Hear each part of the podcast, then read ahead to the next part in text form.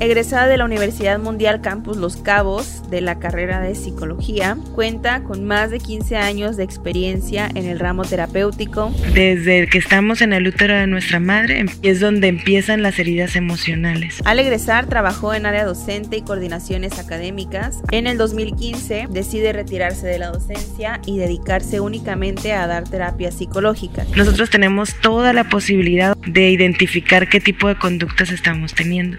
Sin embargo, no fue hasta el 2020 y debido a la crisis de salud y salud mental que su agenda ha crecido y ha podido mantenerse vigente hasta el día de hoy. Este tipo de comportamientos tienen una raíz, como lo dice tu programa. En este episodio de Resiliente desde la Raíz nos acompaña la psicóloga Agnes Moreno. Resiliente desde la Raíz.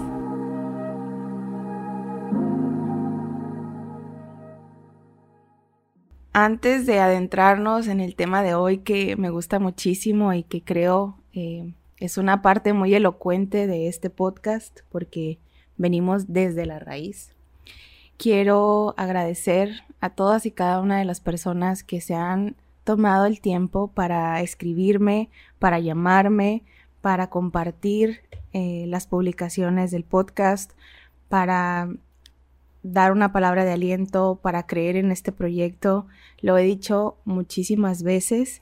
Para mí, el propósito del podcast ya se cumplió, que es poder eh, apoyar, poder contener, poder acompañar a personas en su proceso terapéutico y, ¿por qué no?, poder eh, ser una, una parte importante en, en el acompañamiento. Muchas gracias. No, no encuentro otra palabra más que gracias a todas las personas que, que han compartido y han apoyado este, este nuevo proyecto. Gracias, gracias, gracias. Pues Agnes, bienvenida. Muchas gracias por aceptar esta, esta colaboración. Muchas gracias por, por, venir con nosotros. El día de hoy abordaremos un tema que, que probablemente mucha gente no lo sepa, probablemente mucha gente eh, no, no haya hecho esa investigación interna de su niño interior, ¿no? El tema de hoy es cómo sanar a mi niño interior. Y, yo quiero empezar, eh, pues tengo muchas preguntas, pero quiero empezar eh, preguntando y, que nos digas qué es el niño interior y, y cómo, cómo impacta en nosotros los adultos ese niño. Bien, bueno, antes que nada, Carla, muchas gracias por la invitación, por considerar eh, mi participación en, en, este espacio tan, tan empático y tan lleno de servicio a, a los demás. El que tú compartas tu experiencia al asistir a terapia, el que compartas tu experiencia de sanidad en diferentes áreas de tu vida, no habla más que de un corazón agradecido, de una mente que tiene muchas ganas de, de aprender y de sanar continuamente. Muchas gracias. Y pues agradecida porque me permites participar. Este, podemos empezar el, el tema, un tema sumamente básico para el desarrollo de, de, nosotros como individuos, ¿no? Y digo como individuos, no, no como, no como personas, este, que pertenecen a algo, sino individualmente. El desarrollo individual es el que va a marcar el ambiente donde nos desarrollamos. Entonces, eh, contestando a tu pregunta, eh, ¿qué es el niño interior? Pues el niño interior es una parte de nosotros, una parte de nosotros muy antigua, donde se rigen emociones, donde se rigen diferentes sentimientos y que ante las circunstancias o diferentes circunstancias, este se activa y empieza a buscar esa parte, como lo dice la palabra niño, ¿no? Y un niño siempre va a depender de, un adulto.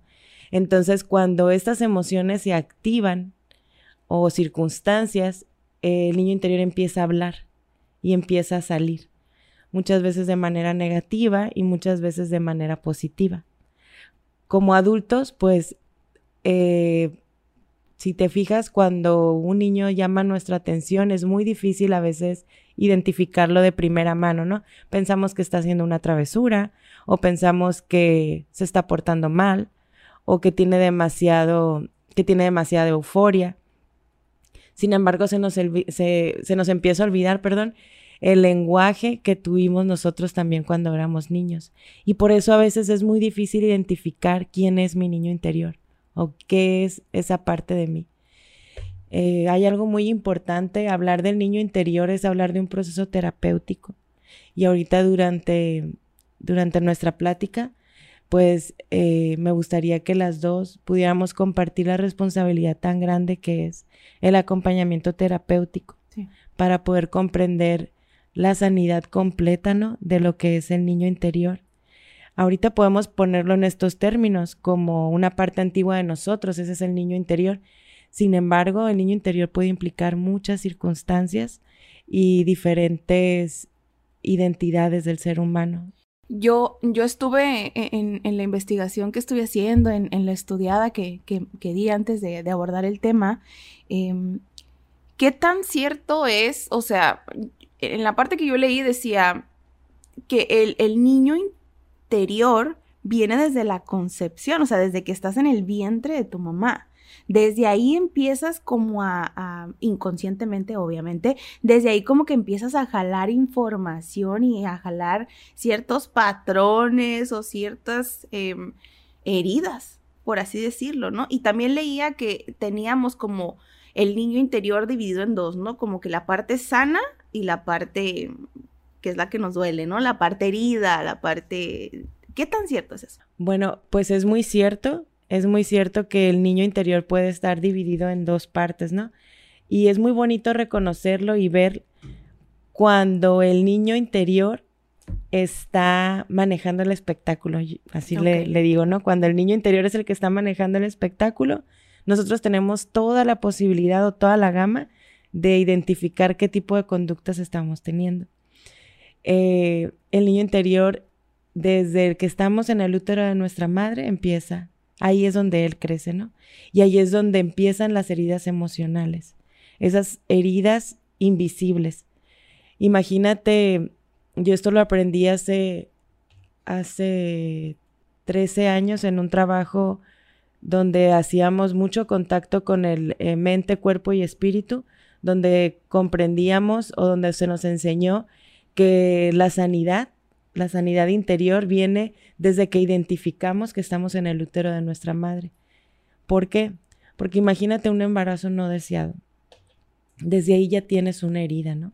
Ya empiezas a, a, desarrollar algo en tu niño interior. Ese niño ya viene con una herida, esa parte de ti ya viene con, inconscientemente todo este material es inconsciente. No, no puedes estar consciente tal vez en el útero de tu mamá, pero empiezas a recibir la información que sí va a estar ahí toda tu vida y que en algún momento, eh, gracias a, la terapia, gracias a diferentes eh, maneras de poder hacer sanidad o de curar, ahora sí queridas en el alma, es que puedes hacer consciente que en algún punto de tu vida sufriste algo. Y muchas personas tienen una infancia muy estable, muy cuidada, sin, sin rasgos de negligencia de parte de los adultos, de sus cuidadores. Sin embargo, no se explican el porqué de una adicción, ¿no? O el porqué de relaciones fallidas, eh, de promiscuidad, de, manipulación. de consumo, de manipulación, todos esos temas que se ven como pan de cada día en las diferentes redes sociales, ¿no? Ya hay muchos términos por ahí y, y luego, luego etiquetamos. Entonces, pues este tipo de, comportamientos tienen una raíz, como lo dice tu programa, ¿no? Y, creo que es muy importante el descubrir que muchas veces no fue ni siquiera en tus años de infancia o en tu adolescencia, tal vez fue en el momento de la concepción, la circunstancia en cómo, se hizo. En muchas de las entrevistas clínicas em, se aconseja o muchos de los formatos siempre se, se le interroga a la mamá, ¿cómo fue tu parto? ¿Cómo fue tu experiencia? Desde que estuvo presente tu pareja o estuviste sola, eh, ¿quiénes participaron alrededor de ti? Entonces, desde ahí influye mucho ya, eh, ya estás marcando la vida de un ser humano, ¿no? Desde que está en el, en el interior de su mamá. Entonces, no sé si contesté tu pregunta. Sí, totalmente, bastante, bastante fuerte y bastante como que siento que nos deja en cierto momento sin, sin herramientas para defendernos, justo ahí, ¿no? Pero creo que parte de nuestra responsabilidad como adultos conscientes es hacerte cargo, ¿no? Es, es como que, ahorita avanzando en, en toda esta plática podremos aprender o podemos adquirir herramientas de cómo hacernos cargo de nosotros, ¿no? Entonces, se hablan mucho de cómo sanar al niño interior, se habla mucho de las heridas de la infancia. Y yo quiero preguntarte, ¿cuáles son esas heridas y cómo sé cuál es la más palpable o la que me domina o la que sale a relucir cuando hay alguna situación y ese niño, esa niña interior viene de del más allá, ¿no? De, de lo más profundo que tengas tú. Qué bonita pregunta. Ah. Qué bonita pregunta porque te decía hace un momento, eh, cuando yo empiezo a trabajar con mi terapeuta en mi niño interior, el descubrir eh, quién es, cómo es, qué le gusta, qué no le gusta. Empiezo a conocer esa parte de mi inconsciente o esa parte de mí que muchas veces dices, ¿por qué termino comportándome de esa manera? ¿Por qué esos impulsos? ¿O por qué esa depresión? ¿Por qué ese aislamiento? O el enojo, ¿no? ¿Por qué de repente a mí me pasa? ¿Por qué estás tan enojada? De repente me encuentro hablando conmigo misma y no estoy loca. Pero de repente sí me encuentro hablando conmigo misma y de, bueno, ¿por qué estás tan enojada hoy?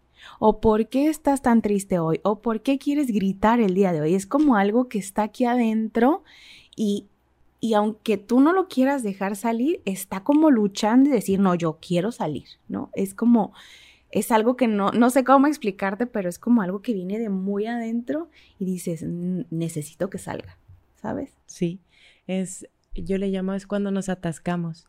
Cuando nos atascamos, imagínate, una herida emocional para un niño es como traer 50 toneladas de ladrillos en la espalda. Y a veces ese niño ya es un adulto de 30 años, de 40 años, de 50 años, que sigue cargando con esos ladrillos. Entonces puede ser que haya sido su herida emocional, este, eh, o las heridas, porque son muchas, en la concepción, durante el embarazo de su mamá, en alguna de las etapas de la infancia, en la adolescencia, en la juventud. Eh, sin embargo, quien carga esos ladrillos invisibles es el niño es el niño que llevamos dentro. Es esa parte que, que no conocemos y que no alcanzamos a, a, conocer. Es muy bonita la pregunta porque me dices cómo, cómo sé cuál es la más palpable, ¿no? ¿Cuál es la que, la que más, este, la que más necesita de un trabajo? Eso lo vas a descubrir en terapia, de, de la mano de tu terapeuta. Eh, te va a guiar para que puedas hacer, para que puedas priorizar con qué área de tu vida vas a empezar a trabajar primero. Se Pero, puede, por ejemplo, perdón la interrupción, ¿se pueden tener más de una? Sí, sí, se puede tener más de una herida. Híjole. Y todos los días es un trabajo, el trabajo de la sanidad este, emocional o de las heridas es un trabajo continuo. Y en muchas ocasiones es diario y en muchas de las vidas de las personas para nosotros puede ser todos los días, es, puede ser un solo por hoy un día a la vez. Justo, justo mi, mi, mi lema de vida estos últimos meses, ¿no? ahorita es esto, ahorita siento esto, hoy, eh, la fecha del día, la hora del día, siento todo este cúmulo de, de, sentimientos y emociones, mañana vemos, ¿no? Mañana vemos qué siento, pero hoy lo voy a intentar, hoy lo voy a hacer, hoy voy a elegir estar bien, hoy voy a elegir hacerme cargo. Muy bien. Por ejemplo, hay muchas circunstancias. Eh, nuestro niño interior recuerda el sentimiento de, nuestros corazones cuando estábamos llenos de alegría porque nos invitaron a la fiesta de un amiguito o cuando también este, sintió cómo, cómo lloraba el día que vio partir a su mamá, a su papá, este, tan solo a lo mejor un día que solo salieron al trabajo o que partieron de este plano terrenal eh, recuerda también el día que algún maestro lo hizo sentir tonto por hacer una pregunta. Eh, también está presente cuando eh, vamos al primer día del trabajo y queremos demostrarle al jefe que somos responsables y somos capaces. Ese es un niño interior hablando. Entonces, ¿cómo identificarlo? Nada más pon atención cuando él lleva el espectáculo. Cuando el niño interior lleva el espectáculo, suceden cosas muy, muy, este, muy, muy curiosas, la verdad, porque empezamos a ver mucha euforia o empezamos a ver mucha tristeza, una de las dos, y empiezas a tener estos comportamientos literalmente de un niño. Ya como adulto empiezas a comportarte como un niño o una niña que, le, que, quiere su dulce o que quiere a su papá o que quiere a su mamá. O que quiere brincar, ¿no? Porque si esa emoción, sí, sí, esa euforia de niño. O sea, es, como, espero que todos los que nos estén escuchando puedan identificarse cuando se sienten tan contentos que hasta quieren brincar, que quieren abrazar, que quieren como explotar de emoción y de adrenalina es justo eso, ¿no? Es tu niño interior Así tomando el mando. Y fíjate que cuando esa parte también de ti se siente como aplastada o traicionada, cuando nos lastiman, nos ignoran o nos pueden llegar a mentir, eh, el niño empieza a reaccionar y empieza a tener una conducta de llamar la atención o aislarse. Entonces, te podría decir cómo identificar eh, las heridas que tengo eh, pues nada más empezando a escuchar nuestra voz interna, empezando a, a tener ese contacto con nosotros mismos y decir, yo identifico que mi, que mi, que no fue la mejor manera de conducirme en esta situación o en esta circunstancia, algo está pasando. Ya en ese momento identificas que algo no está bien, porque las heridas pueden ser muchas y te podría dar una lista, pero hablemos, por ejemplo, de alguien que se siente traicionado su niño interior está traicionado. Su niño interior tuvo una pérdida, tuvo un abandono. Y de adulto, esa herida, cada vez que se descubre o se toca o se reactiva con alguna, con alguna circunstancia, pues su conducta va a ser negativa. Entonces, eh, un ejercicio para poder identificar qué heridas tiene mi, persona es cada vez que me tocan eh, algún tema o cada vez que me toca vivir alguna circunstancia y mi conducta no es lo que yo esperaba de mí misma, algo está sucediendo. Porque seguramente va a ser algo negativo, algo triste, algo que yo no tenía contemplado para, para mi persona, ¿no? Entonces te digo, puede ser un pan de cada día el darnos cuenta, simplemente hay que poner atención. Y, y a veces, cuando un niño interior está muy, muy dañado, muy quebrado por dentro, sin esperanza, es muy difícil poder identificar. No puedes ser una persona responsable y no alcanzamos a ver eh, el tamaño de la herida que tenemos. Y por lo general culpamos a otros. Es con el niño cuando lo descubres, ¿no? Y que tiene miedo de que lo regañen. No, yo no fui. Eso es lo que sucede cuando tenemos una herida tan grande. Cuando vemos a un adulto negar todo, este, echar culpas, eh, o responsabilizar a los demás, ¿no? De yo soy así porque tú lo provocaste o porque tú me hiciste. Nos damos cuenta pues que somos personas vulnerables eh, y, que y que todos tenemos algo que sanar en nuestra vida. Entonces, cuando tenemos miedo a ser reprendidos, a ser este, que nos regañen o, o simplemente señalados o que pongan a veces la vista en nosotros, puede ocasionar un desborde del niño interior increíble, porque si fuiste una persona, un niño que tuvo abandono, que no tuvo atención de sus padres o que no estuvo presente uno de sus padres, créeme que de adulto va a ser muy difícil que puedas tener toda la sabiduría para saberte conducir y que una situación no te haga sentir vulnerable. Presente. presente. Presente dos. Sí, presente. Um, entonces, ¿cuáles son estas heridas? ¿Cuántas hay? Hay muchas, hay exceso de trabajo crónico, hay una incapacidad para estar presente todo el tiempo con las personas que amas, hay una ansiedad, eh, hay miedos muy regulares, miedos irregulares, em, esa rigidez de tratar de ser perfecto, la dificultad para poder notar las victorias que tienes en tu vida puede ser una de las más grandes, el poder reconocerte, eh, el bajo rendimiento em, en tu trabajo, en la dinámica de tu familia, eh, bajo rendimiento social, que no tienes ni las ganas y a veces ni te das el tiempo de atender una bonita amistad. Un diálogo interno muy negativo, eso puede ser uno de los síntomas. Voy a mencionar estas para que puedan acudir a terapia. No sé a cuántas le dieron check, pero yo casi a todas. Con casi de palomita, palomita, palomita. Sobre todo es el simple hecho de voltear a ver, y, no es como estar mirando al pasado, ¿no? Pero el simple hecho de voltear a ver a tu niño y preguntarle, ¿cómo estás? ¿Cómo te sientes? ¿Estás bien? ¿No estás bien? Y si te dice, no estoy bien y me siento solo, me siento triste, me siento enojado, me siento humillado, me siento traicionado, es, híjole, ¿cómo le hago?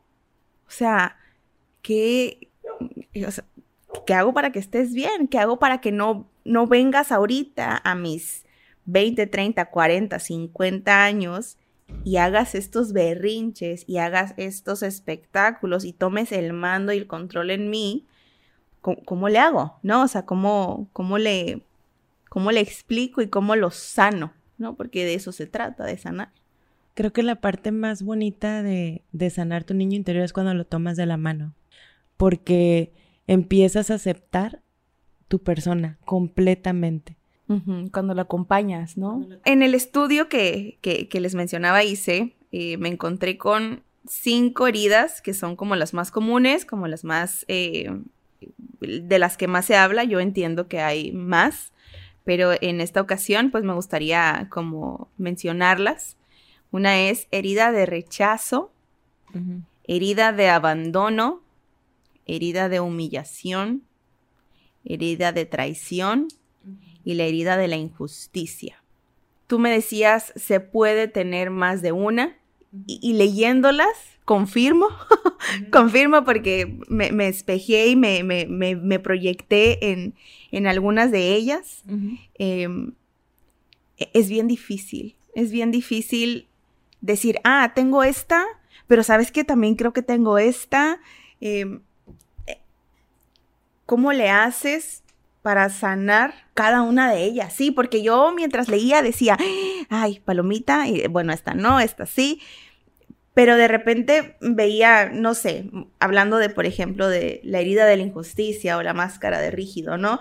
que, que, era muy difícil eh, que las personas em, fueran un poquito flexibles, no, no supieran pedir ayuda o relajarse. Eso es algo que, que a mí me cuesta muchísimo trabajo, ¿no? O sea, el poder decir, Carla, lo estás haciendo bien, Carla, vas por un buen camino, Carla, relájate tantito, bájale tres rayitas al nivel de estrés y nervio que traes. E, es bien, bien complicado para mí, pero entonces seguía leyendo otra cosa y decía, híjole, entonces empieza como uno primero a hacerlo consciente, a, darle la bienvenida, como lo decías tú, a, a, tu niño interior, a darle la mano y es, ok, te doy la mano, te acompaño o intento sanarte, pero es cómo es que sanas tanto. Así es. Ahorita. Pues ahorita mencionaba cinco, hay autores eh, o hay otras teorías que manejan siete heridas. Eh, como bien dices, no, son diferentes, son diferentes eh, heridas. Yo le llamo heridas en el alma, ¿no? Heridas espirituales que hay que, que hay que sanar. La que mencionas. La de la injusticia. Lo, lo manejas de una manera personal, ¿no? Ciertamente sabes que no tiendes mucho a negociar. Sí. bueno, entonces, pensando en cómo se negocia un dulce con un niño o cierto tiempo de, de videojuegos con un niño, ¿cómo lo haces? Pues platicando, dialogando. Entonces, quiere decir que tienes que aplicar paciencia. Y cuando tú empiezas a tenerle paciencia a tu niño interior que te está diciendo, eh, esto realmente me parece injusto, ¿no? Y empiezas a reaccionar y eres una persona rígida y quieres, este, no tanto tener control, simplemente eres muy rígida en tus juicios. Hay, este, los juicios y los juicios sobre todo morales se vuelven verdades absolutas y muy extremas, ¿cierto? sí. Bueno, pues entonces la manera de poder trabajar esta herida sobre todo eh, es en la paciencia, el tenerte paciencia a ti misma. Que, les dije en el episodio pasado, ¿no? que era algo que me costaba muchísimo trabajo, es algo que que todos los días me esfuerzo por, por ser paciente conmigo misma y, y, justo lo que, les, lo que les dije hace unos minutos, ¿no? El solo por hoy, hoy voy a darme la paciencia, hoy voy a darme el amor que, que tal vez no me di en esa situación, pero hoy sí lo voy a hacer, ¿no? Voy a hablar un poquito más para, para ahorita mencionamos eh, alguna de ellas, pero esta es muy, muy curiosa porque, mira, habla de una una herida que se origina con los papás, cuando hay papás o progenitores fríos o muy rígidos, eh, no tanto ausentes, sino estamos hablando más de personalidad. Sí, que pueden imponer una educación autoritaria, ¿no? Una, una educación donde no tienes apertura y donde el niño totalmente es ignorado su opinión o las cosas no se hacen a como a la necesidad de la familia, sino solamente de una persona. ¿Pudieran ser entonces todos los que están atrás de nosotros? O sea, por ejemplo, toda la generación de nuestros abuelos, de nuestros bisabuelos e inclusive de nuestros padres, mamá, papá, que así los educaron. O sea, ahí viene como englobada toda esa generación. Eh, sí, claro. Y por ejemplo, eh, hablemos de un papá que que es autoritario y muchas veces puede ser muy amable, muy bonachón, muy simpático. Sin embargo, es autoritario y no respeta la voz de, de quienes lo rodean o una mamá igual que por diferentes circunstancias tiene que conducirse de esa manera para sacar a sus niños adelante, este, o apoyar a, a otros miembros de su propia familia, a la, a la, abuelita, a los tíos, igual el papá. Entonces, Estamos hablando que es un padre y una madre que no tienen el tiempo de ver la sensibilidad de sus hijos o de ver la necesidad de sus hijos y van a ser totalmente autoritarios al decir, esta es la necesidad y esto se va a hacer de esta manera. El hijo crece con, con una sensación de, de, injusticia muy grande, porque claro, su voz no es escuchada. Entonces, ¿qué niño no quiere ser escuchado, no quiere ser abrazado, no quiere ser comprendido? Y aquí es donde se hace esta herida tan grande. Entonces, pues claro que de adulto o de adulta, si fui este tipo de niño, mi niño interior va a estar muy molesto y va a ser muy rígido y no va a permitir que una persona autoritaria vuelva a, a, lastimarnos, ¿no? O a no darnos esa apertura y buscamos nuestra propia justicia. Entonces, si no tenemos la paciencia para aceptar que no fuimos escuchados, o sea, las cosas no las vamos a cambiar. Las cosas ya pasaron. Y a veces es que no tenemos que ser, el hablar de sanar emocionalmente no es que tenemos que culpar a nuestros papás, abuelos, a nuestro linaje. Es, la, la única tarea es reconocer que tengo esa herida y que tal vez a mis hermanos, a mis hermanas, a mis primos, a, a todo el clan de la familia no le afectó, pero a mí sí. Ese es el, ese es el proceso de, de una sanidad responsable, ¿no? Es decir, a mí sí me afectó yo sí tengo esa herida, ¿no? Claro. Y, sobre todo, mamá, papá eh, nos dieron lo que pudieron dentro de sus conocimientos, dentro de su desde su trinchera, perdón, y desde lo que ellos pensaban era lo mejor para nosotros, ¿no? Y jamás es culparlos de, ah, soy así porque tú fuiste así. No, es identificar que ellos también pueden ser unos niños dañados. Ellos también tienen su niño interior. Claro. Ellos también tienen su niño interior y es ahí donde, donde podemos descubrir la clave para poder sanar. La clave para sanar es solo aceptar. Es aceptar, es identificar y una vez que tú identificas y que aceptas, el proceso de sanidad se, se da de una manera eh, muy suave.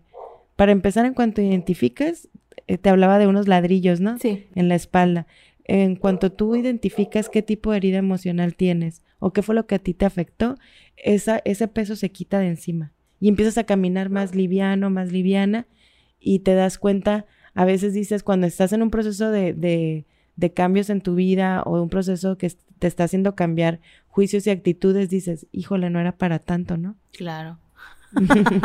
Sobre todo cuando ya se te baja toda la presión de la cabeza, ¿no?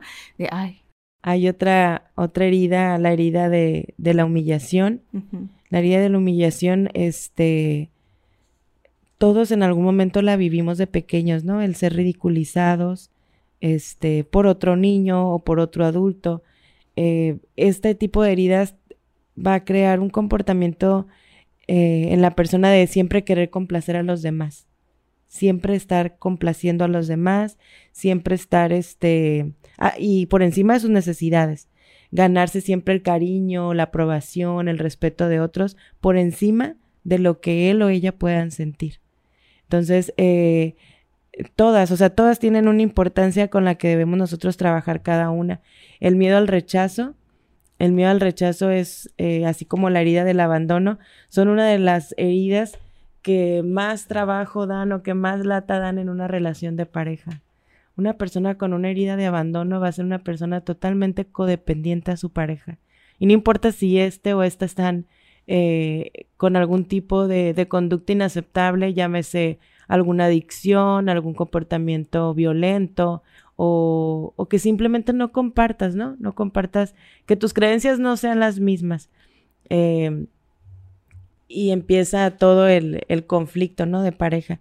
Estas dos heridas son las, son las que más se trabajan en un proceso de, de pareja y son las que nos impiden a veces el poder relacionarnos sanamente con los demás. Llámese pareja y llámese hijos también.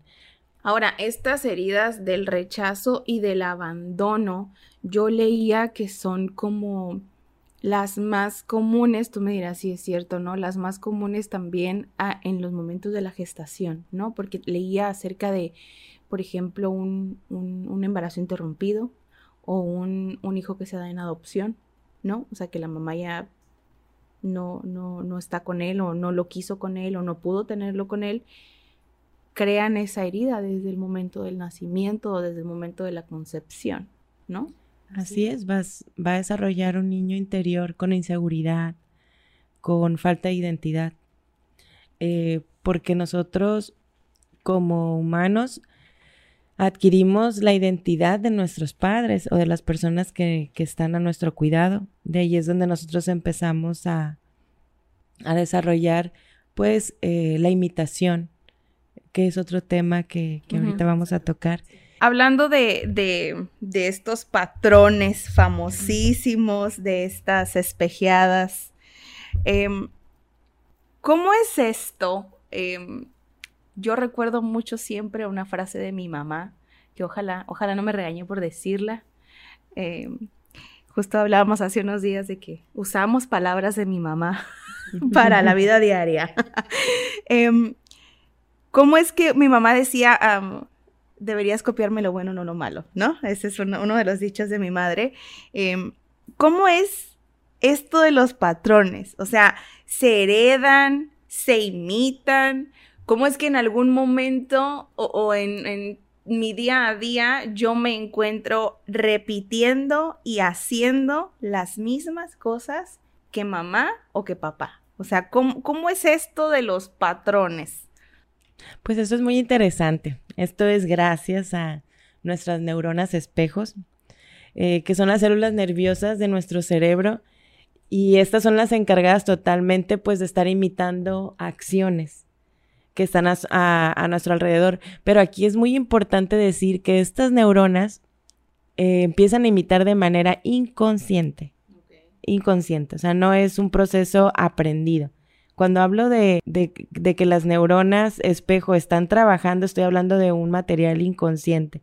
Eh, estas neuronas no todo es negativo, estas neuronas nos pueden permitir el sentir empatía, el poder sentir este eh, cariño, aprecio, eh, poder imitar a los demás de manera negativa o positiva más que más bien, entre otras muchas funciones, ¿no? Entonces, eh, los niños, pues obviamente en la infancia van a imitar la conducta que observan de sus padres sin ningún tipo de filtro.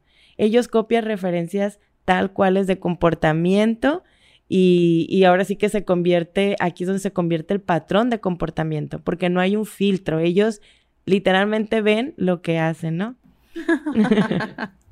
Entonces, eh, o hacen lo que ven, una de las dos, ahí espejió mi cerebro. Entonces, tanto si es un comportamiento negativo o como eh, negativo o positivo, es en un proceso neuronal, ¿no? Donde se da esta imitación, un proceso inconsciente. Y los patrones, pues, de comportamiento con el paso del tiempo se van fortaleciendo y fortaleciendo y fortaleciendo. Y este dicho que, que usa tu, tu mamá, Eh, creo que todas las mamás lo hemos usado en algún momento, ¿no? Porque de repente ya estás haciendo espejo tú misma como mamá. Ya estás haciendo espejo y recuerdas que, que no era bueno imitar lo malo. Sí, entonces recuerdas que era, entonces viene este, esta autodefensa o viene este, este cuidado por, eh, pues digamos, esta naturaleza de crianza que tenemos las mamás y decimos, no, pero no lo hagas lo malo. Imítame solo es como lo bueno. freno de mano y decir, espérense, ahí no era.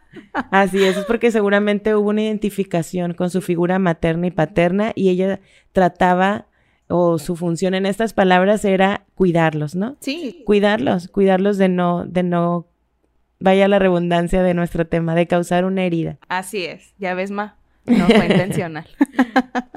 Ahora, volviendo eh, al, tema este de las heridas, ay, yo siento que estas preguntas vienen muy fuertes.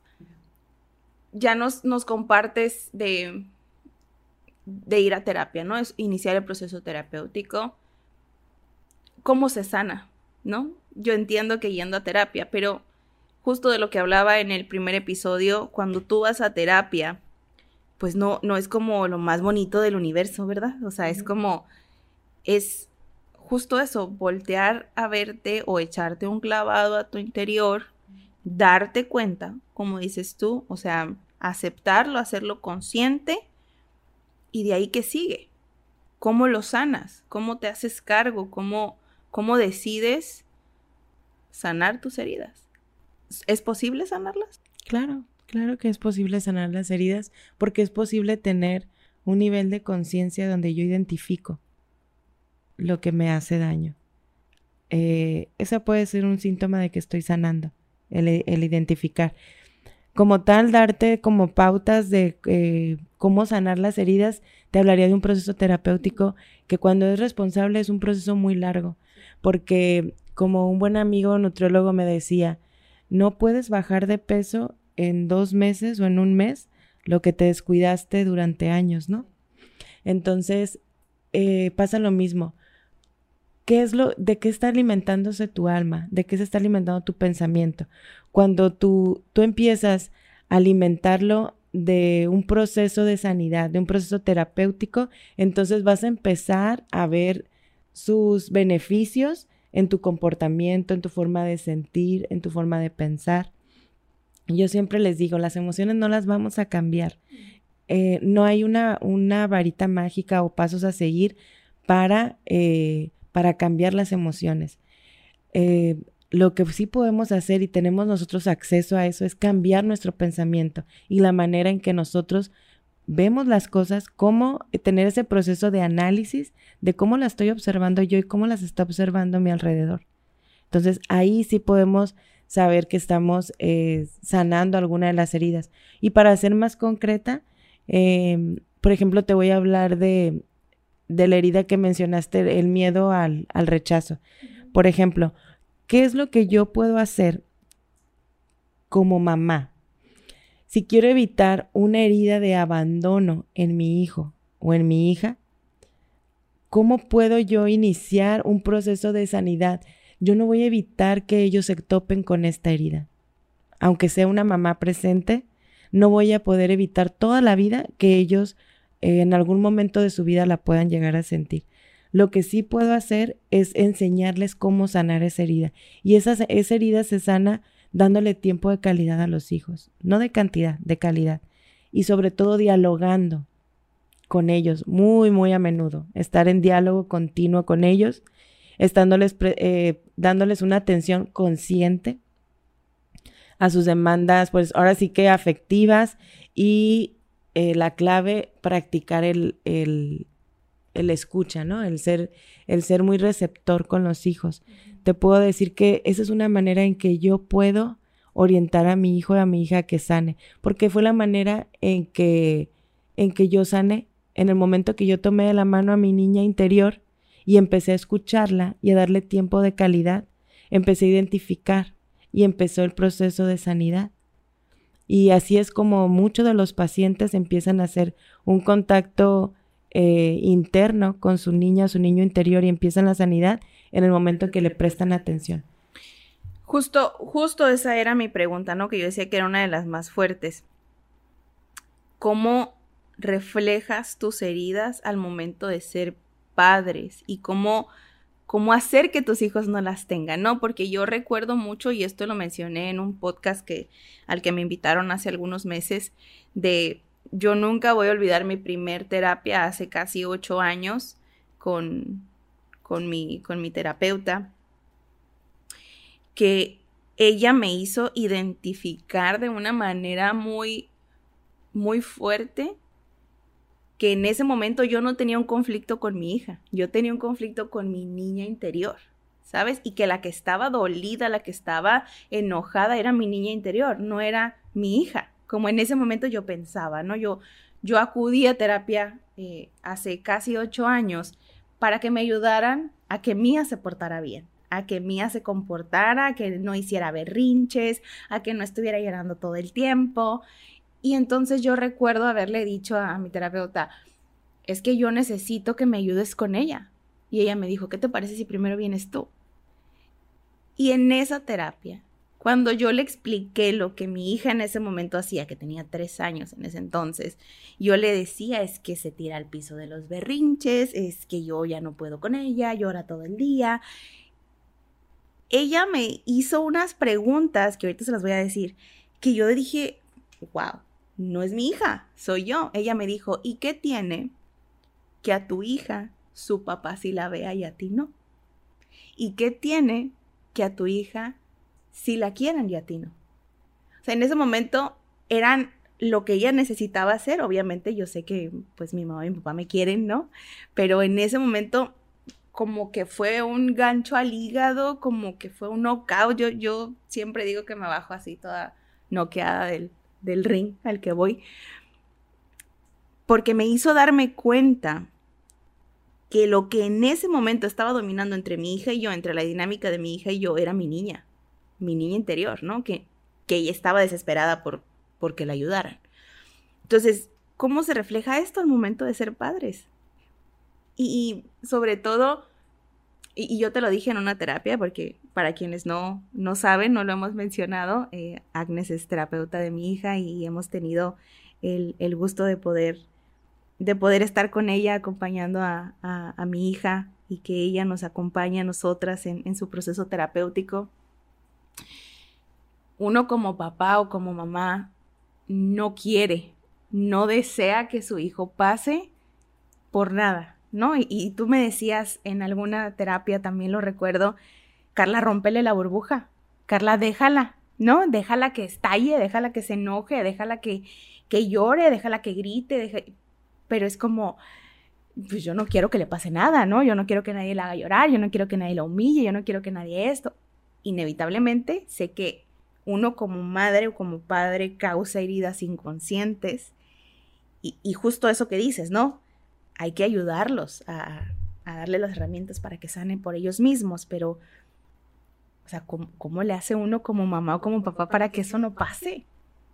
Bueno, pues eh, aquí hubo muchas situaciones que mencionas y pues una básica es no contener, ¿no? Es no contener cuando te menciono el sácala de la burbuja, ¿no? Del invernadero a veces que tenemos a nuestras hermosas plantitas, nuestras florecitas que están a nuestro cuidado.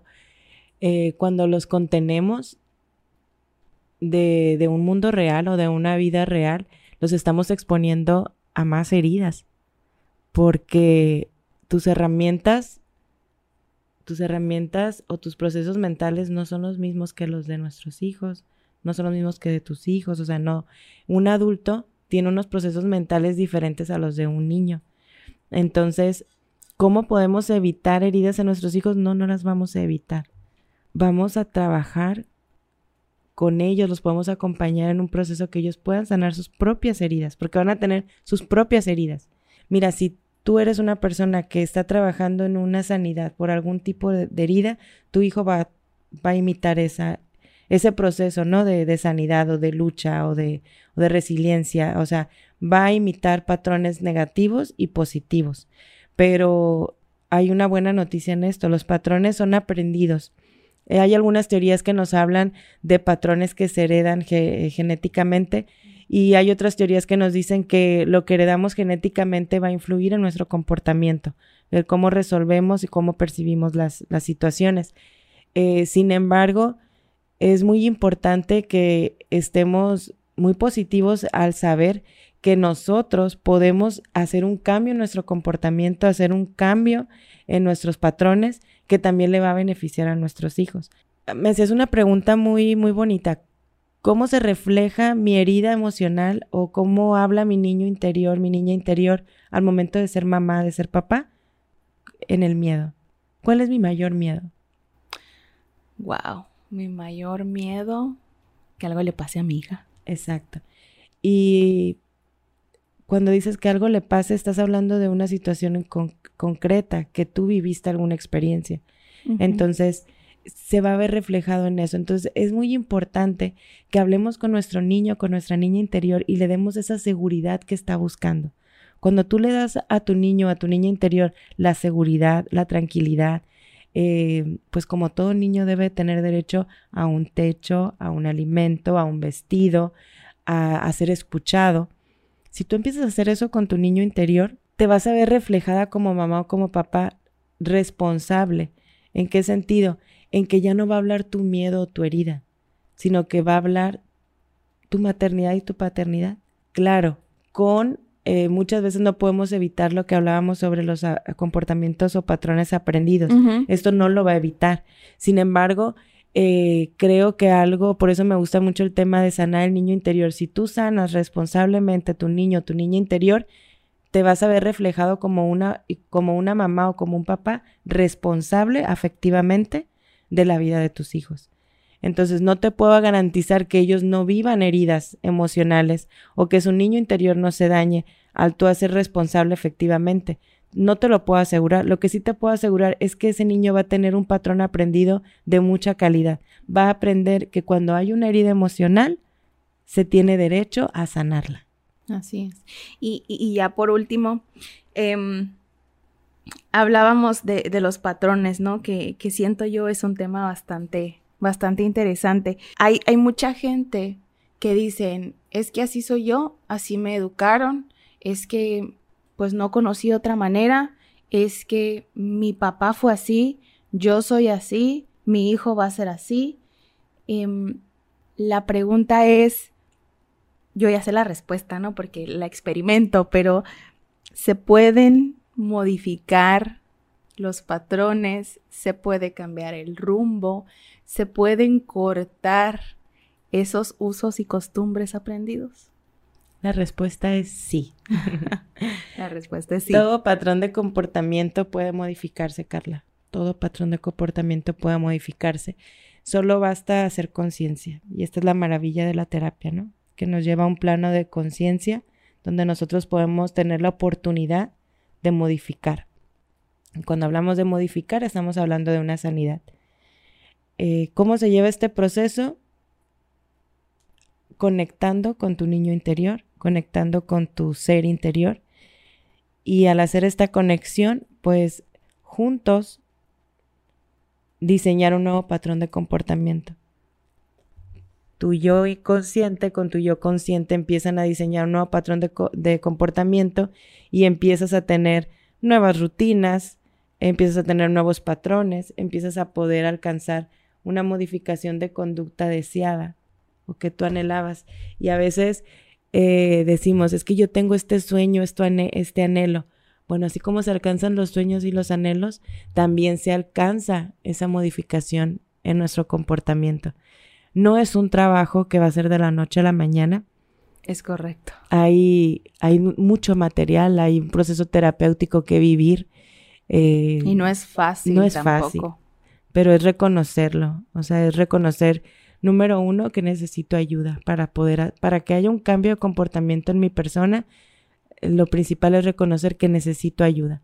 Y cuando reconoces que necesitas ayuda, dejas que alguien más llegue a, a pues echarte la mano, ¿no? Con ese niño interior, a que se reconcilien, a que se conozcan, pero sobre todo a que ese niño interior empiece a sonreír, empiece a ser feliz, empiece a correr, empiece a hacer esas travesuras. A ser pleno, ¿no? Sí. Que de eso se que alcance la, plenitud sin tener que estarse preocupando a su corta edad por tener seguridad y por sentirse amado o amada.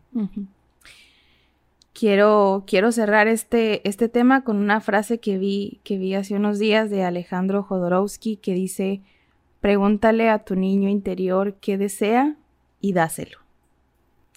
Quiero agradecerte, Ani, por, por haberme acompañado el día de hoy y, quiero agradecerte también por el acompañamiento que le haces a mi hija en su proceso terapéutico y a mí también porque eh, ha sido un, yo siempre lo, defino así, como una lucecita al final del túnel y ha sido un, una guía para mi, para mi hija que, que tanto te aprecia y que tanto le gustan tus terapias. Eh, muchas gracias por, por, venir a informarnos, por venir a, aportar tanto a este tema y, y, pues nada, estaremos compartiendo tu información para, para quien desee empezar una terapia psicológica contigo. Muchas gracias por haberme acompañado. Gracias a ti, Carla, por hacerme parte de y por salvar mi vida todos los días. Cuando uno de mis pacientes acude a terapia, salva mi vida todos los días. No solo eh, enriquece mi, mi desarrollo profesional, sino que salva mi vida. Porque si de algo estoy consciente es que soy una persona resiliente que tiene que vivir un día a la vez y muy consciente de, sanar a esa niña interior todos los días. Por eso agradezco y aprovecho el espacio para agradecer eh, la bonita labor que estás haciendo. Estás salvando una vida, alguien que tiene una necesidad afectiva, emocional y puede escuchar eh, la identificación al escuchar nuestras palabras, tu compartimiento. Eh, creo que es una labor humana que muchos debemos de hacer. Muchas gracias. Es, siempre con todo el amor y con, con toda la luz y el acompañamiento que se pueda. Eh, siempre desde mi, desde mi trinchera, la cual no ha sido fácil, ha sido bastante laboriosa todos, este, todos estos años de terapia, pero si yo pude, todos pueden, ¿no? Muchas gracias a ustedes que escucharon hasta aquí. Nos vemos en el siguiente episodio de Resiliente desde la raíz. Resiliente desde la raíz.